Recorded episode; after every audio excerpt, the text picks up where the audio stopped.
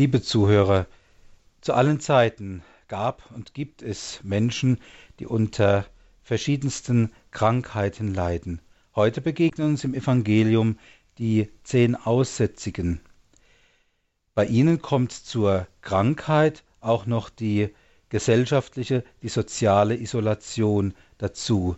Denn in der Hilflosigkeit gegenüber der ansteckenden Krankheit blieb ja nicht viel anderes, als dass diese Menschen dann von der Allgemeinheit sich getrennt aufhalten mussten. Etwas, was zu der Krankheit selbst auch noch die Seelenlast dieses Ausgestoßenseins dazu bringt. Und nun begegnen sie Jesus. Und ich glaube, in ihrem Ruf, Meister, hab Erbarmen mit uns, können sich viele Menschen wiederfinden, denn auch heute gibt es die verschiedensten Krankheiten.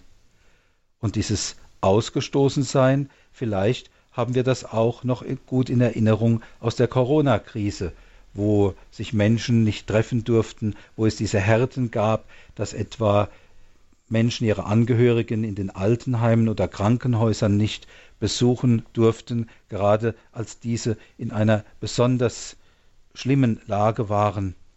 Ich habe das in der damaligen Zeit in den Trauergesprächen im Zusammenhang von Beerdigungen immer wieder gehört, dass Menschen darunter gelitten haben, diese Isolation. Nun rufen Menschen zu allen Zeiten, Jesus, Meister, hab Erbarmen mit uns.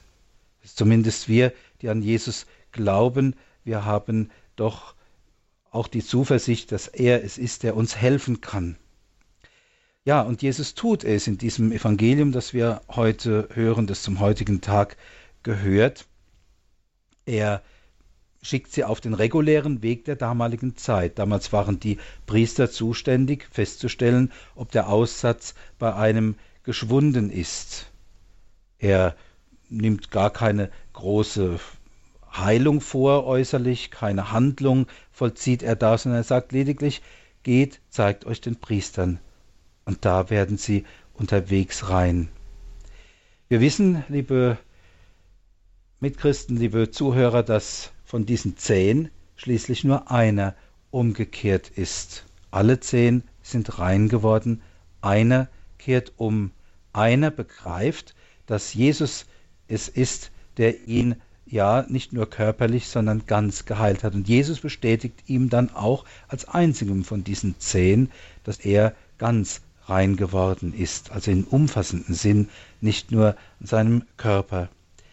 Er sagte zu ihm, so heißt es am Ende des heutigen Abschnitts, steh auf und geh. Er war nämlich vor Jesus niedergefallen. Steh auf und geh, dein Glaube hat dir geholfen. Heilung bei Jesus, liebe Zuhörer, umfasst immer den ganzen Menschen. Jesus macht keine halben Sachen und vor allem Jesus sieht tiefer, als die Menschen sehen und auch umfassender, als die Menschen sehen. Es ist klar, dass für uns oft das körperliche Leiden eine sehr bedrückende Dimension hat und deswegen sind wir froh, wenn wir zum Beispiel Schmerzen loswerden oder eine Wunde, was auch immer. Aber dazu gehört auch, wenn wir uns dazu an Jesus wenden, dass wir uns heilen lassen vom Innersten heraus. Eignen wir uns also diese Dankbarkeit des einen von den zehn Aussätzigen an, denken wir immer wieder daran, dass Gott der Geber alles Guten ist und dass er nicht nur irdisches, sondern eben auch ewiges Leben gibt und dass es sich immer wieder lohnt und immer wieder notwendig ist, uns nicht nur um die körperliche, sondern eben auch um die seelische Gesundheit zu bemühen. So darf ich Ihnen den Segen spenden. Der Herr sei mit euch. Und mit deinem Geiste. Es segne, behüte und bewahre euch und alle, die zu euch gehören, der allmächtige und barmherzige Gott, der Vater und der Sohn und der Heilige Geist. Amen. Gelobt sei Jesus Christus. In Ewigkeit. Amen.